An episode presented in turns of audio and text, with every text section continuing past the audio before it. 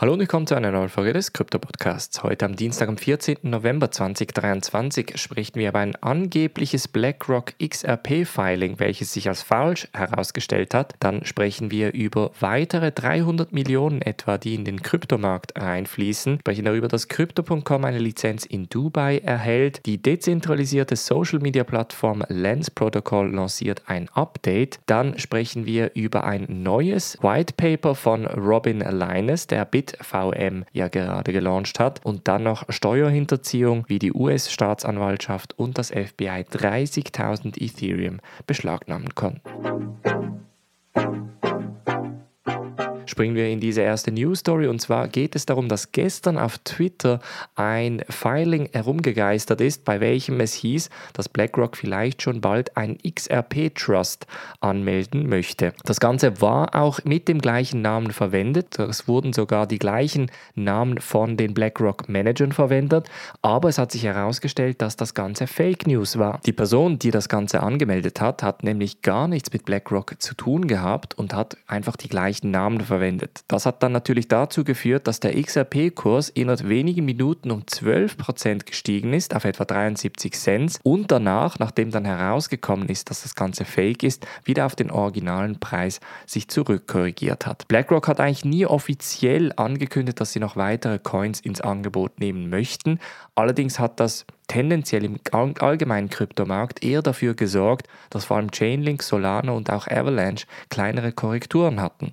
Denn das waren genau die, die eigentlich die Coin Market Cap Gains angeführt haben, inklusive Rune übrigens.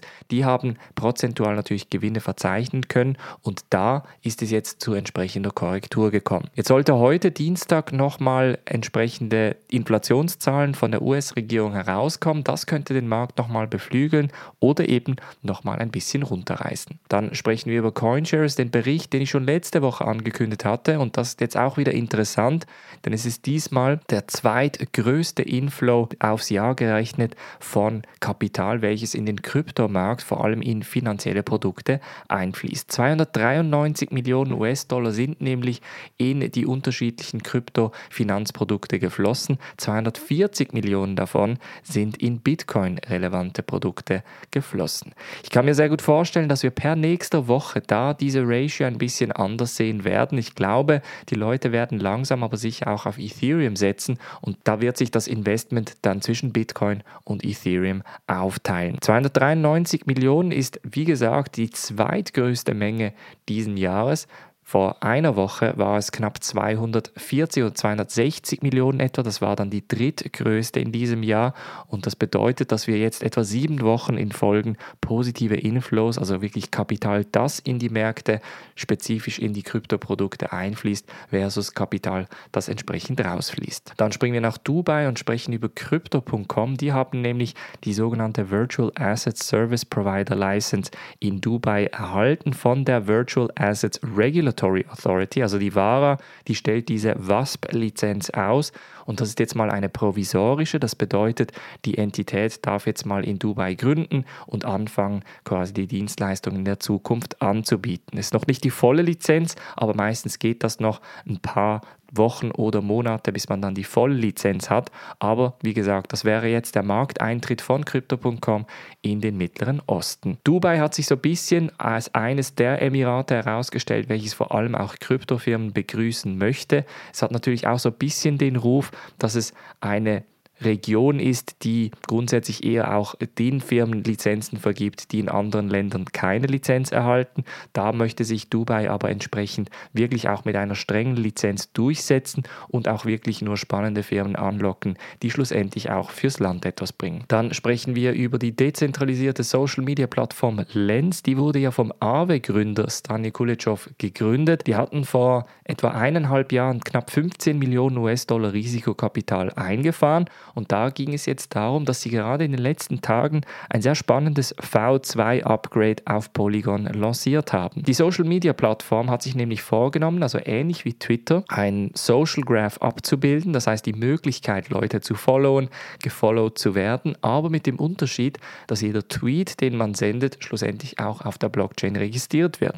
Das bedeutet, dass ein Tweet ein NFT sein kann, das man dann verewigen kann und wenn man dann, sagen wir, viral gehen würde, hätte man man die Möglichkeit, allenfalls das Ganze zu monetarisieren. Monetarisierungsfeatures sind eines der Upgrades, die im V2 drin sind. Das andere ist eben die Möglichkeit, ein bisschen genauer durch den Social Graph zu gehen. Lens ist aber im Alltag noch nicht so stark genutzt wie zum Beispiel X, also ehemals Twitter oder auch andere Plattformen wie Instagram. Das heißt, dass Lens schlussendlich eine Alltagsplattform wird, braucht es wirklich auch noch in Sachen Nutzererfahrung ein bisschen Vereinfachung. Lens war ja lange auch nur Invite-Only, das heißt, man konnte nur entweder, wenn man auf der Liste war, sich anmelden oder mit einem NFT da einsteigen. Das hat sich jetzt in den letzten Tagen auch geändert. Das heißt, man möchte da wirklich so ein bisschen Mainstream werden, aber eine Social-Media-Plattform Mainstream zu machen, ist extrem schwierig, weil es natürlich auch von den Netzwerkeffekten profitiert. Dann sprechen wir über Robin Linus. Das ist ja der Autor des White Papers von BitVM. Wir hatten vor ein paar Wochen darüber gesprochen, also die Möglichkeit, Bitcoin auf andere Art und Weise zu skalieren, mögliche neue Features in die Bitcoin-Blockchain einzubinden.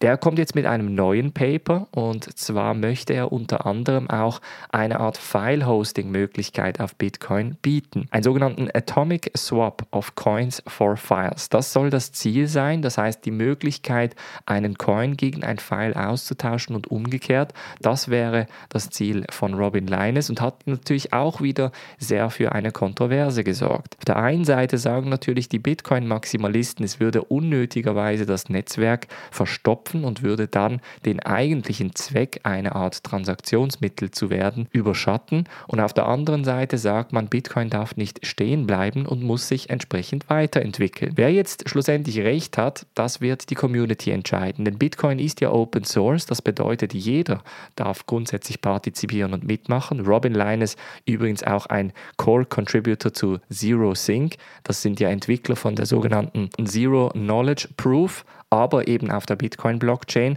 Das heißt, auch sie kennen den Bitcoin-Code relativ gut. Es kann sehr gut sein, dass ein Proposal wie BitVM oder etwas ähnliches durchkommen könnte, aber eben es bräuchte so ein bisschen die Mehrheit der Community, welche das Ganze dann durchwinken würde. Und dann noch eine Krimi-Story aus den USA, nämlich das FBI und die US-Staatsanwaltschaft haben eine Steuerhinterziehung im Wert von 54 Millionen US-Dollar verhindern können denn ein Häftling wollte 30.000 Ether verschieben das Interessante dabei ist, der Häftling war dabei im Gefängnis.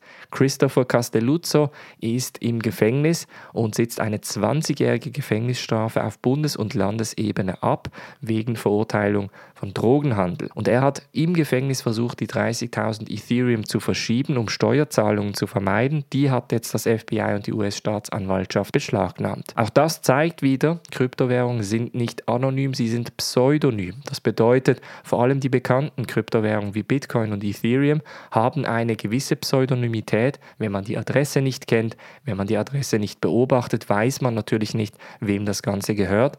Aber mit ein bisschen Aufwand kann man da gewisse Sachen wieder zurückverfolgen und das macht das Ganze eben pseudonym und nicht anonym. Das war's von der heutigen Folge. Wir hören uns morgen wieder. Macht's gut und bis dann.